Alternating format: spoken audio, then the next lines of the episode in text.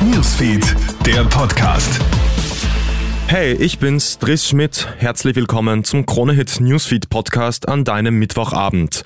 Hat es Russland nach der Ukraine jetzt auch auf die Republik Moldau abgesehen? Erst bitten heute pro-russische Separatisten in der moldauischen Region Transnistrien Russland um Hilfe. Jetzt heißt es aus Moskau, der Schutz der Bewohner in Transnistrien sei höchste Priorität.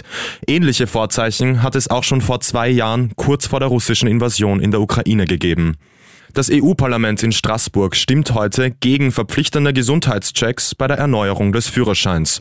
Die Entscheidung darüber bleibt also weiterhin bei den EU-Staaten selbst. Auch Österreich hat sich schon mehrfach gegen ärztliche Checks für den Führerschein ausgesprochen. Ehemals im Gazastreifen festgehaltene Geiseln haben heute einen Marsch nach Jerusalem begonnen. Bis Samstag wollen die Dutzenden Teilnehmerinnen und Teilnehmer mehrere Städte durchqueren.